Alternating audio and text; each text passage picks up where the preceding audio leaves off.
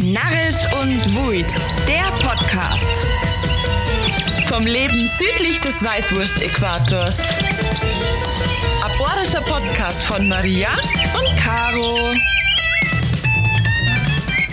Und diese Woche zu Gast unsere bayerische Digitalministerin Judith Gerlach. Und damit Servus und Grüßt euch zu Narrisch und Wuid, der Podcast. Servus Caro. Hallo Maria. Heute mal wieder eine neue Podcast-Folge und zwar nicht bei uns daheim, sondern wirklich wieder an einem richtig spannenden Ort und zwar sind wir in München und zwar im Staatsministerium für Digitales. Und da haben wir jetzt die ganz, ganz große Ehre, dass wir unseren Gast begrüßen dürfen und zwar Judith Gerlach, unsere bayerische Staatsministerin für Digitales. Wir freuen uns wirklich sehr, dass Sie sich die Zeit für uns nehmen und wir sind wahnsinnig gespannt auf unsere heutigen Themen.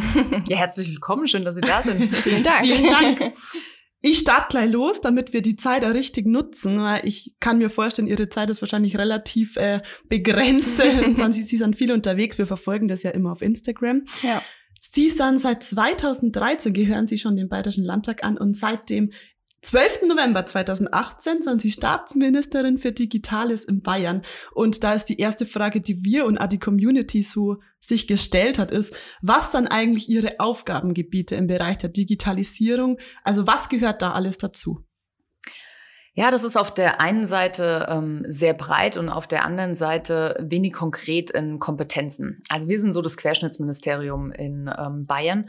Das bedeutet, Digitalisierung lässt sich ganz schwer abgrenzen. Mhm. Eigentlich geht es ja in alle Lebensbereiche rein. Also jeder hat was damit zu tun, ob es beruflich ist oder auch im privaten Bereich.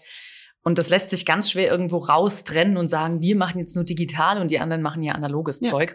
Das funktioniert natürlich nicht. Deswegen ähm, haben wir gesagt, wir verstehen uns ähm, als Think Tank. Mhm. Also wir sind die Denkfabrik sozusagen in den digitalen Fragen für alle Lebensbereiche und damit auch für die anderen Ressorts.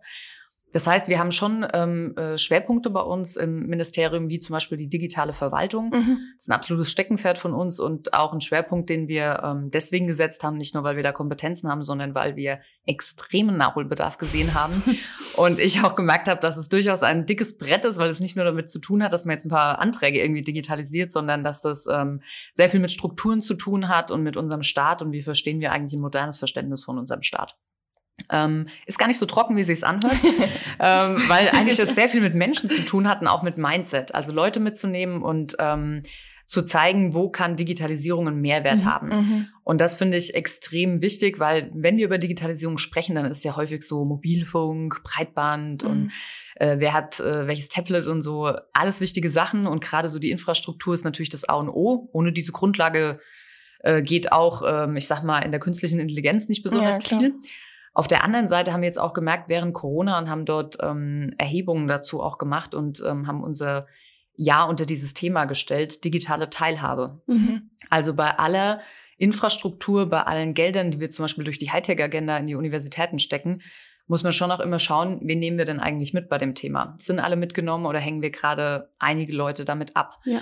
Und darauf einen Fokus zu setzen, ähm, das verbindet zum einen ähm, Technologie aber auch mit einer gesamtgesellschaftlichen Aufgabe und dann immer mit einer, die sehr viel mit Menschen zu tun hat. Ja. Und ähm, als Politikerin ähm, mag ich Menschen, ja, sonst wäre ich das, glaube ich, nicht geworden. Und deswegen ist das für mich eigentlich eine ganz schöne Kombination bei diesem Thema. Und die geht eben ähm, ja breit über alle Sachen, über ähm, Projekte, die wir machen mit künstlicher Intelligenz, die wir in mittelständische Unternehmen reinbringen, ähm, aber auch die Zusammenarbeit mit Vereinen zum Beispiel. Es gibt durchaus Vereine, die nicht wissen, wie sie eine Homepage gut anlegen sollen, ja, wie sie mit DSGVO ja. umgehen, wie sie ihre Mitgliederverwaltung digitalisieren.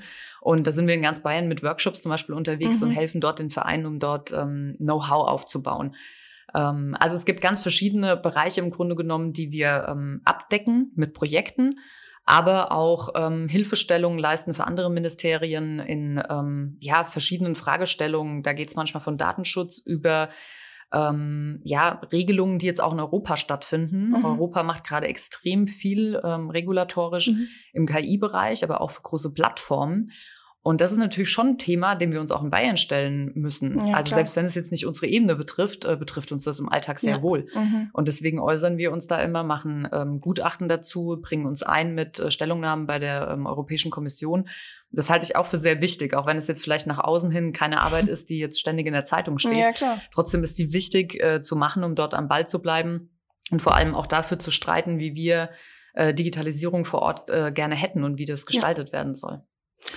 Also wahnsinnig äh, vielfältiges Ministerium und Aufgabenfeld auf jeden Fall. Ja, und klingt nach einem sehr anstrengenden Tag auf jeden Fall.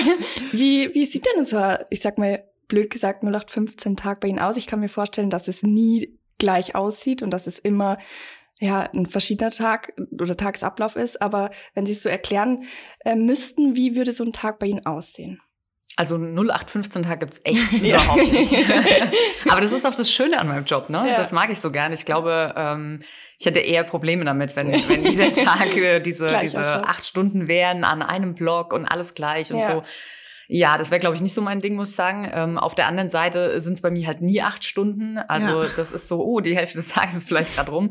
Ähm, dann geht's weiter. Deswegen äh, glaube ich aber auch, man muss ähm, in so einem Beruf äh, sehr viel Leidenschaft mitbringen mhm. für das Thema ähm, aber auch den ähm, ja, das Hobby im Grunde genommen irgendwo zum Beruf machen. Mhm. Das heißt nicht, dass ich äh, jeden äh, Tag äh, freudestrahlend durchs Ministerium hüpfe, ähm, aber das heißt schon, dass ich echt einen Beruf habe, den ich extrem liebe und es schätze, weil er eben jeden Tag anders mhm. ist und Herausforderungen mit sich bringt, äh, die teilweise freudige Ereignisse sind, weil was gut geklappt hat und manchmal ja. äh, wie sagt ihr, man narrisch werden könnte, ja, weil wieder irgendwas nicht funktioniert hat und ähm, ja auch eine gewisse Frustrationsschwelle, die, die man da einfach auch mitbringen das muss. Ja.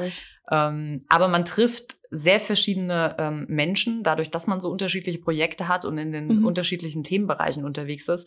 Und ähm, das ist eben das, was den Politikerberuf auch so ausmacht, mhm. den ich vorher auch schon geschätzt habe als ähm, Rechtsanwältin, als ich gearbeitet habe, mhm. dass ich Interessensvertretung mache dass ich mir anhöre, was ist das Problem ja. und wie können wir es lösen ja. und ähm, wo muss ich aufsprechen, mich dafür mhm. einsetzen, dass das so funktioniert.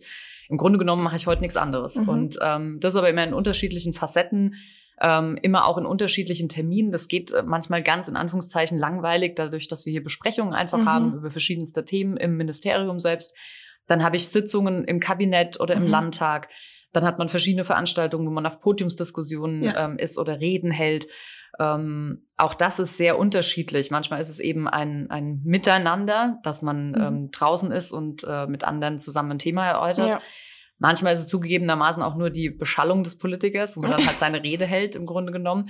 Aber auch da habe ich gemerkt, in den virtuellen Formaten ist es wirklich ein Beschallen. Da setze mhm. ich mich rein, halte halt meine Rede, und habe nicht das Gefühl, also mir fehlt das Gefühl für die Menschen draußen, mhm. wie die Stimmung ist. Ähm, ich sehe überhaupt ja. keine Reaktionsfähigkeit. Das heißt, ich kann auch meine Rede nicht darauf anpassen, ja, ähm, was echt ähm, ja äh, schade ist. Mich auch weniger motiviert dann in der Rede selbst. Mhm. Und wenn man halt draußen ist, vor kurzem wieder, ja, ähm, wie es noch ging mit äh, Corona, ähm, war das toll, wieder diese Stimmung in der Halle zu spüren, die Leute zu sehen ja. und zu gucken, wie reagieren die, wenn ich was sage. Ja, das ist schon spannend. Das macht mir Spaß. Damit äh, spiele ich auch mittlerweile mittlerweile. Dazu gehört natürlich auch eine gewisse Erfahrung. Natürlich. Ähm, so locker ähm, war das am Anfang auch nicht für mich.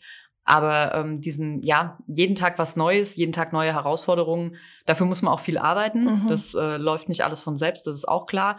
Ähm, aber es macht Spaß und damit kommt natürlich auch die Motivation und ähm, dann ist es auch kein Problem, auch am Wochenende zum Beispiel zu arbeiten. Mhm. Das gehört einfach mit dazu. Das merkt man ihnen auch an, muss ich ganz ehrlich sagen. also wenn man sie so auf Instagram verfolgt, man sieht einfach den Spaß daran, den, also den sie daran haben. Und das finde ich, fehlt manchen Politikern und bei Ihnen ist es, können wir das sehr schätzen. Und es leitet perfekt über zur nächsten Frage, weil wir uns natürlich in der Vorbereitung so ein bisschen äh, mit Ihnen auseinandergesetzt haben und auch auf Instagram immer Sie verfolgen natürlich. Und dann haben wir so diskutiert miteinander, wow, junge Frau und Mutter und Familie. Und dann haben wir uns erst überlegt, so, ja, äh, soll man sie fragen, Frau Gerlach, wie machen Sie das denn alles? Gell, so als Powerfrau und dann Familie und, äh, und äh, Beruf und alles unter einen Hut bringen, bis uns eingefallen ist, dass wir sowas niemals Markus Söder fragen würden. Und deswegen haben wir uns entschieden, die Frage in eine ganz andere Richtung zu lenken. Und zwar, dass im Bayerischen Landtag ja nur 26,8 Prozent weiblich einig sind.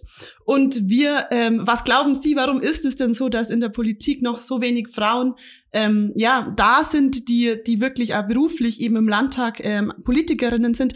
Hat das eine was mit dem anderen zu tun? Was glauben Sie da? Also zum einen, weil die Rahmenbedingungen keine besonders positiven sind für mhm. Frauen. Das fängt schon an ähm, im, im, Kreistag, im Gemeinderat. Da fängt ja häufig die Karriere von Politikern an, dass sie ja, sagen, ja. oh ja, ich finde Kommunalpolitik toll und irgendwann wollen sie vielleicht auf Landes- oder Bundesebene gehen. Schon da sind ähm, die Zeiten so gestrickt und ähm, die Mechanismen der Politik so mhm. gestrickt, dass man sich als Mann in diesem Männerladen wohlfühlt, als Frau aber weniger. Mhm. Und da muss man schon sehr viel Idealismus mitbringen, den ich von, äh, ähm, von meiner familiären Seite einfach habe. Ich hab, komme einfach aus einer Politikerfamilie, von daher für mich war da kein Auskommen, nicht über Politik zu reden. ähm, aber es war trotzdem, ähm, hat es mich natürlich dann auch dahin geführt und hat mir einen Idealismus mitgegeben, äh, für gesellschaftspolitische Diskussionen, ähm, den ich bis heute brauche, um auch manche Situationen ja, ich sag mal, ertragen zu können, ja, und äh, doch ähm, trotzdem meine Liebe zur Politik da oben äh, drüber zu stellen. Aber mhm. das macht natürlich nicht jeder und nicht jeder wird auch familiär daran geführt. Und manche werden einfach auch abgeschreckt dann schon. Mhm. Ja. Weil sie feststellen, nee, also so habe ich mir das jetzt nicht vorgestellt in dem Hinterzimmer der Gaststätte mit äh, Durchschnitt äh, 60-jährigen Männern ähm, da irgendwie über, über eine Einbahnstraße zu diskutieren ja. oder so, ja. Und dann sind halt schon ja. wieder viele, die halt irgendwie sich abwenden oder halt auch Sitzungen, wo keine Kinderbetreuung angeboten äh, mhm. wird, wo auch so Sozialthemen immer so als äh, ja, so, so Frauenthemen so ein bisschen abgetan werden mhm. und so, ja, kannst, kannst mal mitspielen mit dem Thema, ja, aber ja. bitte nerv nicht zu sehr damit. Das sind so, das sind so Punkte, die natürlich Frauen abschrecken. Ähm, mhm. Das hat was mit Rahmenbedingungen zu tun und auf der anderen Seite fehlen uns schon auch Vorbilder. Und deswegen ähm, bin ich, äh, wenn ich so eine Frage äh, bekomme, wie Sie jetzt gerade gesagt haben, wenn die kommt, ähm, bin ich immer so zwiegespalten. Ich reagiere immer, ähm, ich kann da sehr scharf drauf reagieren, weil ich immer darauf äh, schaue, wie wird sie mir gestellt und von wem. Ähm, was ich, äh, was ich nicht gut finde oder wo ich äh, ja nicht gut reagiere, ist, wenn man ähm, das Gefühl hat, äh, man müsste sich dafür rechtfertigen, mhm. auch für die Kompetenz wenn das so ist, so ja, junge Frauen, dann auch noch Kinder, so, so ja. in der Art, also wenn unterstellt wird, man könne dann Dinge nicht. Ja. Ähm, äh, das lässt mich dann eher zu ähm, ja, ironischen oder etwas äh, ähm, negativen ähm, Kommentaren mich überleiten. Aber auf der anderen Seite finde ich die Frage schon berechtigt, weil sie auch dazu führen kann, einen Vorbildcharakter zu haben. Mhm. Und damit meine ich nicht, dass ähm, äh, meine Familie oder ich das immer alles richtig machen und dass das immer alles locker ist ja. und gar kein Problem. Das würde ich nie behaupten, denn es ist nicht so. Ähm, aber es kann natürlich schon auch zeigen, dass solche Modelle funktionieren können. Mhm. Und vor allem ähm, müssen wir Frauen, die in der Politik sind, uns auch darum bemühen, dass sich dann auch Rahmenbedingungen ähm, verändern. Ähm, ich habe das im Kleinen gemerkt, als ich, äh, ich habe beide Kinder in der ersten Legislaturperiode bekommen. Ja. Und ähm, da war dann kein Stillraum zum Beispiel vorhanden. Die haben mich dann immer in den Raum der Stille geschickt. Und dann habe ich gesagt, nee, nee, ich suche den Stillraum. Dann hieß es, ja, da gibt's einen Raum der Stille, da können Sie stillen. Da habe ich gesagt, ja, es geht ja gar nicht. Und also heute gibt's äh, Räumlichkeiten, wo man stillen kann. Aber das waren halt so Punkte, wo mir aufgefallen ist, der Landtag ist überhaupt nicht darauf mhm, eingestellt, mhm, ja. dass hier, äh, dass junge Frauen ähm, auch äh, im Landtag sind und Kinder bekommen. Mhm. Ja. Und ähm, ich glaube, das wird äh, von Mal zu Mal besser und die, die Bedingungen werden bessere, weil auch junge Jüngere natürlich im Parlament sind. Ähm, auch die Kollegin Katharina Schulze zum Beispiel ja. hat jetzt auch ein Kind bekommen.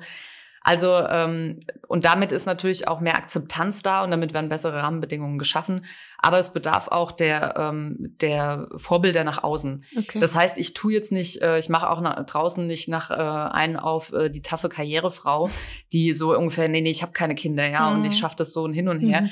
Nee, ähm, ich binde die schon ein, auch wenn ich die bildlich nicht zeige auf ja. Social Media. Trotzdem binde ich die ein, weil die natürlich auch äh, Teil meines Alltags sind. Ja, ja, auch wenn ähm, ich in München bin und hier arbeite und es ist auch nicht immer nur locker. Mhm. Ähm, ich finde, man sollte das auch nicht verschweigen und dann anderen Frauen das Gefühl geben, dass nur so äh, Übermütter, Überpolitikerinnen da mhm. unterwegs sind, ja, und man selbst halt irgendwie das einfach nicht gebacken bekommt, in Anführungszeichen. Ja.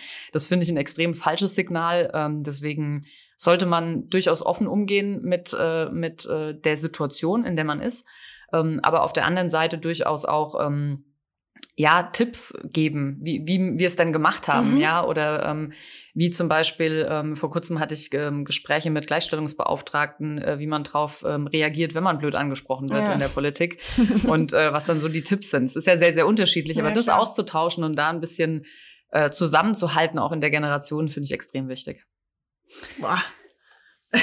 Das ist Respekt auf jeden Fall. Ja, ich stelle mir das voll. sehr schwierig vor. Aber Und das zeigt ja auch wir als junge Frauen in der Vorbereitung wollten diese Frage auch, also das war auch die Frage, die wir uns, die wir, die Ja. uns irgendwo eingefallen ist, obwohl wir ja eigentlich, also ich würde uns jetzt schon als relativ reflektiert in diesem Bereich beschreiben und wir sind ja eventuell irgendwann äh, im beruflichen in einer ähnlichen Situation, ob das jetzt Politik oder irgendwas anderes ist.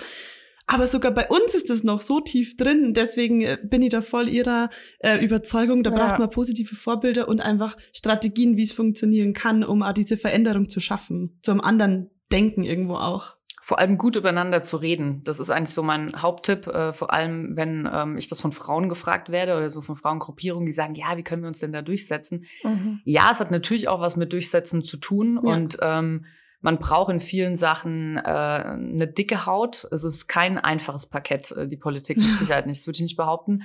Ähm, aber man muss so einen eigenen Weg ähm, finden. Äh, das ist nicht der, einen auf Mann zu machen und zu meinen, dann damit irgendwie äh, da durchzukommen oder da ähm, dann durchsetzungsfähig zu erscheinen. Äh, und manche Sachen darf man auch nicht, also, also meine äh, Antwort ist es eher so, wenn wir, ähm, wenn ich irgendwie so belehrt werde, ja, von älteren Herrschaften, das kommt durchaus vor, die meinen das ja sicher nur gut, aber ähm, es kommt halt irgendwie ein bisschen schräg rüber und das witzig und ironisch zu entgegnen ihn aber zu entlarven und zu zeigen, ich habe dich gesehen. Mhm. Ja, ich merke, was du machst Ja. und ähm, ich äh, maul jetzt aber nicht rum oder werde irgendwie zickig, sondern ähm, das einfach ein bisschen lustig parieren. Ja, dann fühlen die sich erwischt, aber die Situation ist nicht kaputt gemacht im Ja. Grunde genommen. Ja, und dann kann es weitergehen. Also das ist so der Punkt, mit dem ich am besten fahre. Ja. Ähm, in Digitalberufen ist es ja leider auch noch so, dass Frauen eher weniger vertreten sind. Sie haben aber dafür ja das BiFit ins Leben gerufen. Ähm, Was genau ist BiFit und an wen richtet sich das eigentlich? Ja, Bifit ist ähm, nicht nur mein erstes Projekt im Digitalministerium. Ich wollte natürlich gleich am Anfang loslegen.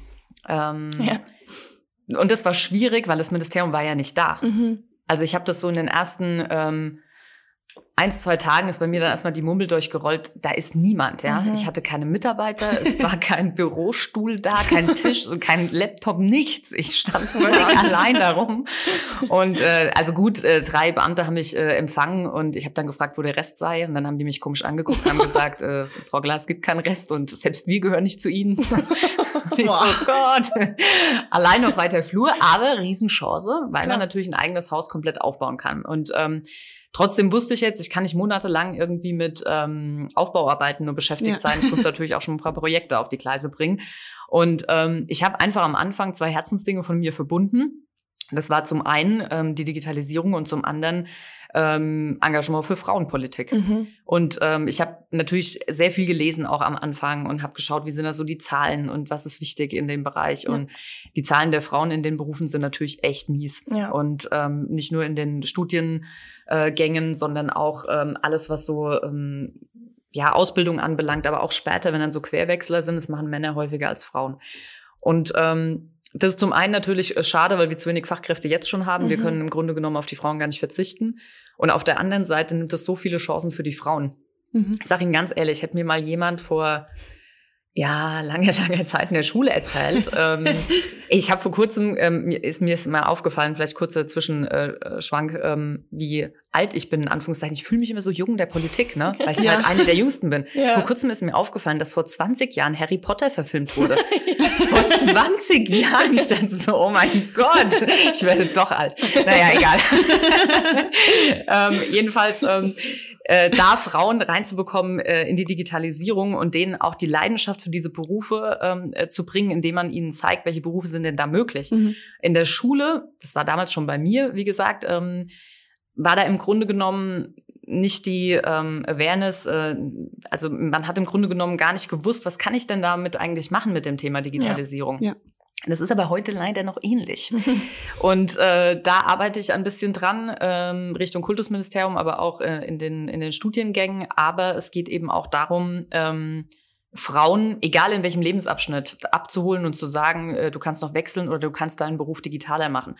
Ähm, das heißt, wir nehmen äh, Frauen in dieses Talentprogramm, die gerne sich mit Digitalisierung mehr beschäftigen würden, mhm. ähm, zeigen denen in Workshops, äh, dadurch, dass wir sie hinter die Kulissen führen von Unternehmen, dadurch, dass wir tolle Speaker holen, die interessant sind, ähm, öffnen wir sozusagen die digitale Welt, schleifen ihr Talent noch weiter sozusagen für den nächsten Weg. Und das machen wir eben nicht nur mit ITlerinnen oder welchen, die das werden wollen, sondern auch zum Beispiel war eine Polizistin dabei, die gesagt cool. hat, ich möchte, dass die bayerische Polizei noch digitaler wird und ich mhm. möchte das Verständnis mit reinnehmen. Oder eine Medizinstudentin, die gesagt hat, ähm, ich weiß, dass ich im OP höchst digital arbeiten werde in der ja. Zukunft. Mhm. Und ich will eine sein, die das mit befördert. Ich will dann eine Pionierin oh, sein cool. und das mitbegleiten. Ja. Also wir haben mega tolle Frauen. Deswegen ist es auch zu meinem Herzensprojekt geworden, nicht weil es ein tolles Projekt ist. Mhm. Davon haben wir einige im Haus. Aber das wird gefüllt mit Frauen, wo ich mir einfach nur denke, wow, ja. was wir für ein Potenzial hier haben in Bayern, mhm. ja. Und das müssen wir echt abschöpfen. Und da müssen wir gucken, ähm, ähm, wo sind die, wie können wir die nach draußen stellen, wie können die dann auch wieder als Role Models fungieren für andere. Ja. Ähm, das ist auch in diesem Bereich ganz wichtig. Deswegen ist das Programm, das sehr beliebt ist und äh, ja, mir extrem ans Herzen gewachsen ist. Voll cool. Echt, das, ja. da, man spürt richtig so die Sie wollen mitmachen. Ja. Nächste Bewerbungsrunde nächstes Jahr. Wir sind dabei. Jetzt ist das ByFit nicht das einzige Programm. Es gibt noch weitere, zum Beispiel Digital Vereint. Und das ist ja irgendwo auch, haben wir uns gleich gedacht, das perfekte Programm für Bayern, weil Vereinsleben in Bayern ja wirklich ein großes Thema ist. Und da geht's jetzt um Öffentlichkeitsarbeit und auch Finanzen. Sie haben es vorher schon angeschnitten, eine Website und sowas und Workshops. Wie, wie ist es zustande gekommen, dass Sie sich für eben äh, ein, ein Angebot für Vereine entschieden haben und was erwartet Vereine da, wenn sie sich für dieses Programm bewerben? Wir haben mehrere Projekte in dem Jahr gemacht, dass wir, wie gesagt, unter das Thema digitale Teilhabe gestellt haben. Mhm. Das heißt, wir haben uns verschiedene Bereiche angeschaut, die wir bisher noch nicht so gut abdecken in mhm. der Digitalisierung ähm, oder die äh, sich abgehängt fühlen. Ähm, das betrifft zum Beispiel Menschen, die ähm, wie eine wie auch immer geartete Einschränkung haben, ja. ähm, weil ähm, der Internetzugang einfach nicht barrierefrei ist, weil die Homepage nicht barrierefrei ist, ähm, weil wir zu wenig Technologie dafür nutzen, Barrieren einzureißen. Mhm. Technologie lässt sich dafür nämlich super gut ja. äh, nutzen. Das war so der ähm, eine Schwerpunkt, den wir stark vorangetrieben haben in diesem Jahr und ähm, Hackathons dazu gemacht haben und einen Digitalpreis und ähm, also verschiedene ähm, Projekte und eben auch Barrierefreiheit in der Staatsverwaltung vorangetrieben haben mhm. im Digitalen. Und ähm, dann, dann waren es eben verschiedene andere Punkte, also immer diese Bereiche angeschaut, wer braucht uns denn da jetzt gerade? Und dann eben die Vereine, die ähm, wir alle sind irgendwie, oder die meisten sind ja irgendwie im Vereinsleben ähm, verankert. Und ähm, das war schon auch, oder ist es bisher immer noch ähm, eine harte Zeit für die Vereine jetzt die letzten Monate durch die Pandemie. Ja, voll. Also die verlieren natürlich Mitglieder mhm. und ähm, das Zusammengehörigkeitsgefühl, das macht ja auch was mit unserer Gesellschaft. Total. Ähm, man sagt immer so schön so politischen Reden, ja, der Kit der Gesellschaft, die Vereine. Ja. Man sagt so daher. Und jetzt, die letzten Monate, haben wir alle gesehen, wie ähm, stark dieser Kit war und mhm. dass der mhm. uns wegbröckelt, wenn ja. eben solche Strukturen nicht da sind, ja. Oder ähm, man auch einfach grundsätzlich als Mensch unglücklicher ist, wenn man sein Hobby nicht machen kann. Ja, ich kann es jetzt, Voll. ich war früher im Chor, ähm, habe da gern gesungen. Ja, das geht nicht nur ums Singen, sondern einfach darum, um Emotionen, ja, ja um auch einen Stressabbau zu machen und so. Das reicht nicht unter der Dusche. Ja? Wenn man zwei kleine Kinder hat, dann ist die Duschzeit so schnell vorbei, da hat man das Lied nicht fertig gesungen. Ja, also das sind lauter so Sachen, die ähm, die uns gefehlt haben in diesem Jahr und auch für eine, die ähm, einfach auch unsere Unterstützung brauchen. Und ich weiß, dass es dann nicht unbedingt reicht zu sagen, hier, jetzt kriegt er mal ein paar Euro, viel Spaß, kauft mhm. euch mal einen mhm. Computer oder so, sondern es geht darum, ähm, Strukturen zu schaffen. Ja, also, also Hilfestellungen, wo ja. die sagen, okay, damit können wir jetzt auch was anfangen. Total. Und das machen wir sehr individuell, je nach ähm, Workshop wird ähm, äh, sehr unterschiedliches nicht nur unterrichtet, sondern auch geschaut, wie könnte das dann im konkreten Fall aussehen für die jeweilige, äh, für den jeweiligen Verein? Ähm, was sind für konkrete Fragen da? Das kann auch nochmal nachträglich angeschaut werden. Also es geht wirklich darum, im alltäglichen Doing, je nach mhm. Verein, denen Hilfestellungen zu geben, damit das Vereinsleben zum einen auch während der Corona-Pandemie nicht ganz ausstirbt, weil ja. durch digitale Tools lassen sich natürlich schon Sachen aufrechterhalten, die ohne Digitalisierung nicht gingen. Mhm. Es ist kein Ersatz, ja, aber es kann eine Brücke bilden. Mhm. Ähm, und danach geht's ja aber dann auch digital weiter. Ja? ja? Also allein die Mitgliederverwaltung, das ist kein Thema, was sexy ist, aber es ist schon toll, wenn es irgendwie klar. digital abgebildet ist. Man das nicht alles analog in, in tausend Aktenordnern irgendwie von einem Vorsitzenden zum nächsten dann schleppen muss. Also es hat schon Vorteile und die wollen wir einfach zeigen und die Vereine dort unterstützen. Sehr cool. Ich glaube, dass das für viele Vereine echt richtig cooles Angebot ist. Also wenn ich mir jetzt so vorstelle, bei uns daheim ist ein kleines Dorf, die Vereine, ich weiß ehrlich gesagt nicht, wie ist das im Verein? Nicht ähm, digital. Deswegen, also ich kann mir schon vorstellen, Noch nicht. Dass, dass das ein Riesensprung wäre für die ganzen kleinen Vereine. Cool. Sie müssen halt das Angebot auch nutzen. Also das ist halt der ja. nächste Punkt. Da kann jetzt die Politik nichts dafür, wenn dann der kleine Verein nicht das Angebot nutzt, das da ist. So ist es. Und ähm, da wünsche ich mir grundsätzlich noch etwas mehr Mitmachoptimismus. Ja. Aber das ja. gilt nicht nur für die Vereine, ähm, das gilt auch ähm, für ähm, Unternehmen, für kleinere, für die wir online fertig los zum Beispiel machen. Da ähm, geben wir ähm, ja zum Beispiel auch im Einzelhandel ähm, Schulungen, wie die eine Homepage machen können oder auch einen Webshop, damit mhm. ihre Sachen verkaufen können. Ein Freund von mir ist Metzgermeister. Und der hat immer ganz normal seine Sachen verkauft, das Geschäft lief normal gut. Dann mhm. kam Corona und dadurch, dass der Auslieferungen gemacht hat und Feste und sowas immer ähm, ah, äh, mhm. versorgt hat, fielen die alle weg und damit mhm. natürlich auch Umsatz. Der hat dann ähm, sich eine, einen Webshop erstellen lassen im Grunde genommen. Und jetzt ja. läuft's wie Lottchen. Das ist unglaublich. Ja, er sagt, er ist beim höheren Umsatz als vorher, Wahnsinn. weil er einfach ein breites Portfolio hat. Die Leute können anklicken, können sich ja. das anschauen. Er hat Bilder reingestellt und die bestellen ohne Ende. und er sagt zwar total gut und ihm hat das voll geholfen, einfach nur, weil der einen Webshop jetzt hat und eine Homepage, wo das einfach äh, schön aufgegliedert ist, man das toll angucken kann. Und ähm, sowas wünsche ich mir einfach in der Breite. Das mhm. ist jetzt nicht auf jeden kompatibel, für, für jeden kompatibel, ja. dieses Beispiel. Aber da ein bisschen Hilfe reinzubekommen und aber auch die Angebote dann anzunehmen, ja. die Offenheit, Digitalisierung als mhm. Chance zu sehen. Ja. Da ist nicht alles gut. Das äh, sagt auch keiner. Ja. Aber ähm, das, was gut ist, als Chance zu begreifen, dann auch einzusetzen, dafür werben wir natürlich auch. Ja. Sie haben es gerade schon angesprochen, es ist leider nicht alles gut in der Digitalisierung. Ähm, welche Probleme und Herausforderungen sehen Sie denn derzeit noch in der bayerischen Digitalpolitik? Naja, ähm, es gibt natürlich schon im äh, Bereich der Alltagsdigitalisierung das, was wir alle spüren, was uns dann nervt, wenn irgendwie der Mobilfunk äh, mhm. abbricht und äh, man nicht telefonieren kann, weil man irgendwie, keine Ahnung, äh, ein Land unterwegs ist oder auf der Autobahn ist wieder. Also es trifft ja äh, trifft ja auch mich und für mich ist es dann besonders äh, peinlich, wenn ich dann, dann der Digitalministerin der Netzempfang abbricht. Aber ich kann mich dann immer super rausreden, kann sagen, Hubert Aiwanger ist dafür zuständig, ich kann dafür gar nichts. Aber das hilft mir natürlich am Ende des Tages auch nichts und dafür kann auch der arme Hubert nichts, weil es natürlich darum geht, ähm, wirklich auch die Strukturen zu schaffen, ähm, Mobilfunkanbieter zu bekommen, die ähm, dann die Masten aufstellen, ja, und ja, eben klar. nicht nur in den Wohngebieten, sondern auch, wir sind ein Flächenland in Bayern, ja, das heißt, es ja. ist nicht so ganz easy uns abzudecken. Ja. Trotzdem dürfen, müssen wir da weiter Gas geben. Also das ist das eine mhm. Infrastruktur, mhm. weil ohne das steht und fällt alles. Was ich aber mindestens genauso wichtig finde, und äh, da haben wir alle noch äh, genügend zu tun, nicht nur die Politik, ähm, ist äh, das Know-how in unserer Gesellschaft. Mhm. Das wird das A und O sein, ja. dass wir nicht ähm, nur die Konsumenten der Digitalisierung sind, ja. äh, sondern tatsächlich die Gestalter. Und ja. äh, da sind wir in einigen Bereichen noch ähm, viel zu weit weg. Ähm, mir ist es in der Schule auch noch zu wenig, äh, wie wir dort ähm, digitalen Unterricht mhm. gestalten. Mhm. Ähm, äh, da haben wir jetzt auch nochmal einen Vorschlag gemacht. Da gibt es jetzt auch durch unser Digitalpaket, mhm. ähm, geht es nochmal ein Stück weiter. Also ich glaube, klar, man kann sich wegducken und hoffen, dass das irgendwie an einem vorübergeht, aber die Wahrheit ist, das wird ja nicht passieren, ja. ja. Also es wird, es kommt nicht mehr drauf an, um das Ob der Digitalisierung, mhm, sondern nur ja, noch, klar. wie sind wir ja. dabei.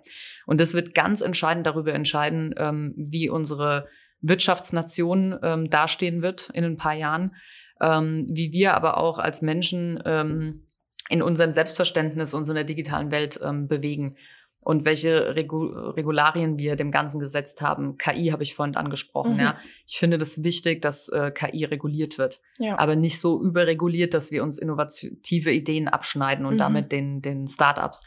Ähm, trotzdem müssen wir ähm, Planken setzen, die wichtig sind auch für unser Werteverständnis. Und ähm, dafür brauchen wir aber Know-how. Ja? Wie funktioniert sowas? Wie, wie koppeln wir das auch mit unseren ethischen Gedanken in rechtlicher Hinsicht, aber mhm, auch gesellschaftlicher Hinsicht? Also das sind lauter so Sachen, ähm, die ich wichtig finde, um, um selbstbestimmt unterwegs zu sein. Und das geht eben durch alle äh, gesellschaftlichen Schichten hindurch. Mhm. Und es fängt bei den Kleinen an und es hört bei den Senioren auf, die auch in der Lage sein müssen, ja. äh, die digitalen ähm, Tools zu bedienen. Ja. Ähm, sollte ihnen der analoge Weg nicht mehr offen stehen.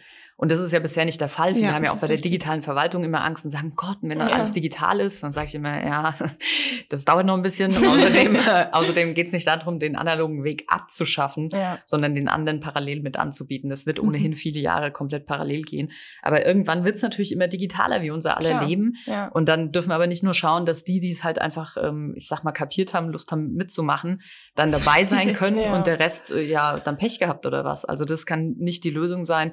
Deswegen ist mir das, äh, das Thema von Know-how, Schule, Weiterbildung Mhm. ähm, in den Unternehmen, das wird eine immense Rolle spielen in den nächsten Jahren. Ja. Und da ist nicht nur die Politik gefordert, da ist auch die Wirtschaft gefordert, Mhm. sich Gedanken zu machen, was mache ich denn mit meinen Mitarbeiterinnen und Mitarbeitern im mittleren Alter, die Ja. vielleicht diese Ausbildung ähm, in der Informationstechnik einfach überhaupt nicht mitbekommen Ja, haben klar. und da überhaupt nicht affin dafür sind, Ja.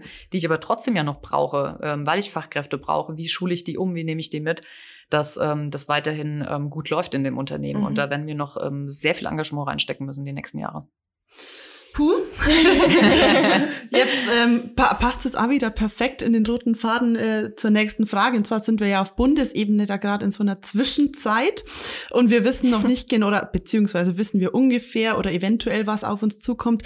Ähm, Braucht es auf Bundesebene da bestimmte Voraussetzungen, dass Sie in Bayern quasi das alles auf den Weg bringen können? Also was erwarten Sie jetzt in Zukunft auch auf Bundesebene? Was muss da noch passieren? Also ich erwarte mir zuallervorderst erstmal ein Bundesdigitalministerium. Mhm. Ähm, ich bin Fürsprecher dafür. Ich weiß, dass es viele Gründe gibt, die ähm, dagegen sprechen oder auch von, von der Aufstellung her kann man das natürlich sehr, sehr unterschiedlich sehen.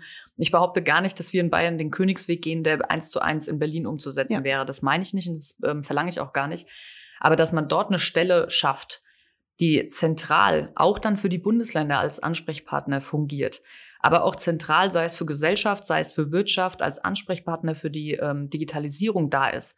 Jetzt, heute muss man ja mit endlos vielen Ministerien reden, wenn es um das Thema geht und alle sind Ja. total verwirrt und nichts kommt schnell voran, Mhm. ja, weil die Projekte dann wieder zerredet werden aus Mhm. unterschiedlichsten Gründen und sei es, dass am Ende noch der Datenschutz um die Ecke kommt. Also es wird immer verkompliziert, ja. Ja. Und ich finde auch, und das finde ich schade, ähm, die Ampel hat ähm, im Grunde genommen die Idee so ein bisschen zerredet, indem sie gesagt haben, ja, das ist alles so schwierig mit dem Aufbauen, das dauert dann wieder so lang und wo stellen wir denn eigentlich das Haus dann in Berlin hin? Oh mein Gott, also wenn man so analog an das Thema Ja. rangeht, ja, ey, dann kann ich mir nur ans Hirn fassen, weil dann wird's eh nichts. Ne? Also Ja. das Wichtige ist, eine zentrale Stelle zu schaffen, die gar nicht so, ich würde es gar nicht so riesig aufplanen. Es geht nicht Mhm. darum, jetzt riesen Apparate zu schaffen und aus den anderen Ministerien äh, die Hälfte rauszureißen Ja. und die zu einem analogen Rumpf zu machen. Mir geht es darum, schlanker, aber durchsetzungsfähiger Apparat, Mhm. der in die anderen Häuser mit reinwirkt. Und dafür brauche ich nicht äh, eine Million Mitarbeiterinnen und Mitarbeiter, sondern dafür brauche ich die ähm, die Möglichkeit, ähm, die Befugnisse auf die anderen einwirken zu können. Komischerweise wundert uns das nicht beim Finanzministerium. Ne? Die sind Mhm. ja, die sind Querschnittsministerium, die quatschen jedem rein. Warum machen die das? Weil die das Geld haben. Ja? Ja. Und dadurch natürlich als Querschnitt ähm, auch überall mit dran beteiligt sind. Das Ja. ist auch völlig in Ordnung. Ja. Aber warum sehen wir das dann nicht genauso bei dem Digitalministerium? Ja. Ja, also einer, der sagt, ich gebe euch auch mein Know-how im Grunde Mhm, genommen. Wir mhm. begleiten auch ähm, Projekte mit.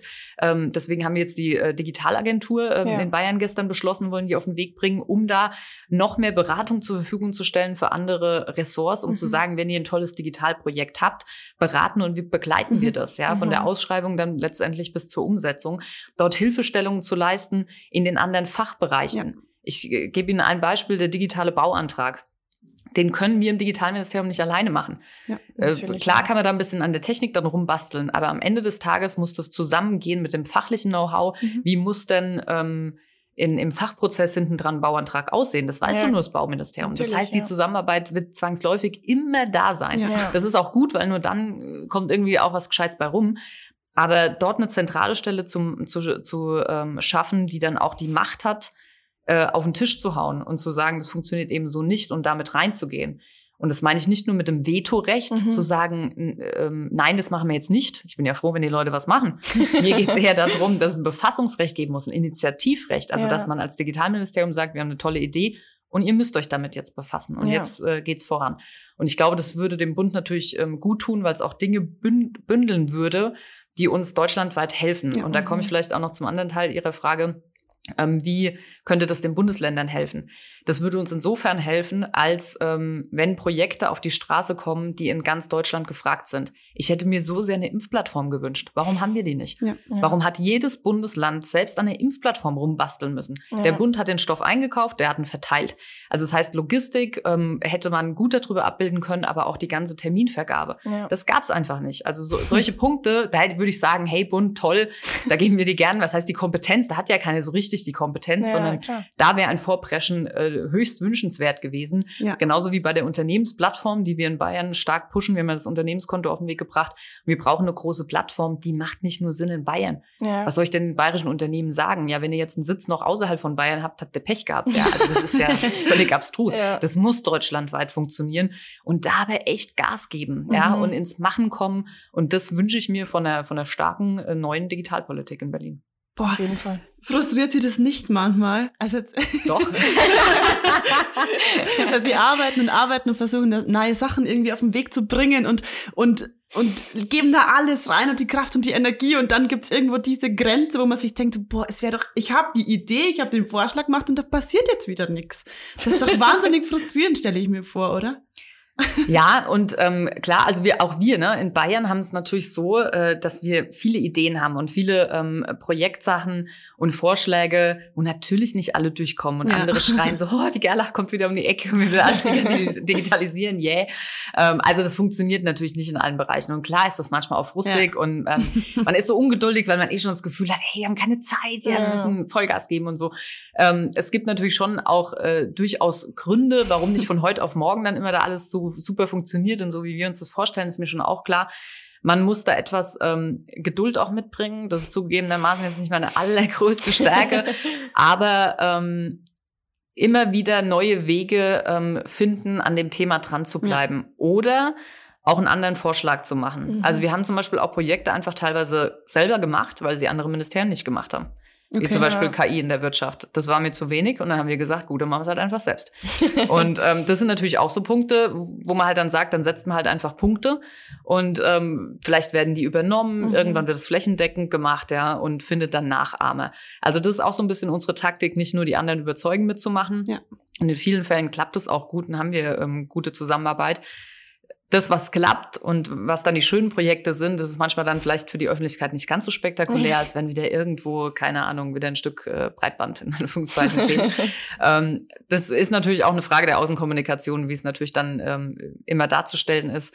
Aber es funktioniert in vielen Fällen sehr gut und in anderen haben wir natürlich auch unsere eigenen Projekte und setzen ähm, ganz bewusst innovative Punkte, die gerne nachgeahmt werden können. Ich finde, da muss keiner das Rad neu erfinden. Wir orientieren ja, uns da auch zum Beispiel im Ausland und ja. wir einfach sagen, ey, das ist eine tolle Geschichte, warum machen wir das nicht hier? Ja, und ja. dann basteln wir es so, dass es bei uns passt und wenden das an.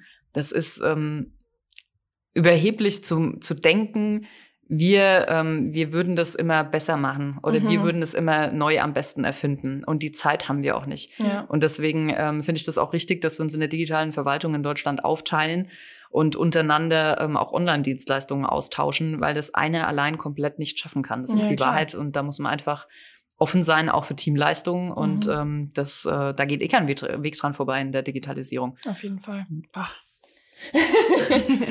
ich würde sagen, Sie bekommen das Schlusswort von uns. Sie sind mit der Zeit schon am Ende. Ähm, also Sie haben das letzte Wort, dürfen gerne noch eine Botschaft an unsere Zuhörer äh, rausschicken. Oh Gott, jetzt die Latte mal hochgelegt. eine Botschaft, ja, also meine Botschaft wäre vielleicht, ähm, gut, wenn Sie, äh, Sie haben jetzt jüngere Zuhörerinnen und Zuhörer, da ist wahrscheinlich äh, die Botschaft fast äh, obsolet, ich weiß es nicht, aber es ist ähm, sehr unterschiedlich, wie Digitalisierung aufgefasst wird. Ja. Und ich würde mir manchmal wünschen, dass wir als Gesellschaft offener noch an die Chancen herangehen. Mhm. Ich finde, dass wir dazu neigen, immer erst ähm, alle Risiken, alle Fehler aufzuzählen und immer alles ganz schrecklich zu sehen. Ja die darf man nicht aus dem Blick verlieren. Das tun wir ja auch nicht. Wir glorifizieren die Digitalisierung nicht. Aber die, ähm, die Chancen darin zu sehen und sich klar zu machen, dass wir die Bestimmer in dem Prozess sein müssen. Und wenn wir das sein wollen, müssen wir Kenntnisse haben und die mhm. müssen wir aufbauen. Ja. Das heißt, ein Aussitzen wird nicht funktionieren. Ja. Und äh, diese Offenheit, ähm, die würde ich mir in aller Breite ähm, sehr wünschen und äh, bin aber sicher, dass die Zuhörerinnen und Zuhörer hier, wenn sie einen Podcast schon hören, die Offenheit mitbringen und äh, hoffentlich weitertragen. Vielen Dank. Ja, wirklich vielen Dank für Ihre Zeit. Es war wirklich für mich Wahnsinnig für uns interessant, echt ja. richtig interessant. Und ähm, da muss ich jetzt auch nochmal kurz ein Lob aussprechen, weil äh, wir hören das auch oft so, ja, die Jugend äh, Politik verdrossen, diese ganze, äh, diese ganzen Aussagen immer. Und ich bin der festen Überzeugung, dass genau das der Weg ist, wie Sie als Politikerin, als Vorbild das schaffen können, dass junge Menschen sich wieder interessieren, sich die Zeit zu nehmen und das erklären für uns, damit, damit, damit wir das verstehen. Ja. Ich glaube, genau das ist der Weg, wie wir das wieder schaffen können, dass eben die nächste Generation auch wieder aktiv in die Politik einsteigt. Und deswegen vielen herzlichen Dank für Ihre Zeit. Sehr gerne, wirklich. Wenn das der einzige Beitrag ist, dann gerne wieder. Viert euch Servus und bis zum nächsten Mal. Und bis dahin bleibt's narrisch und wut.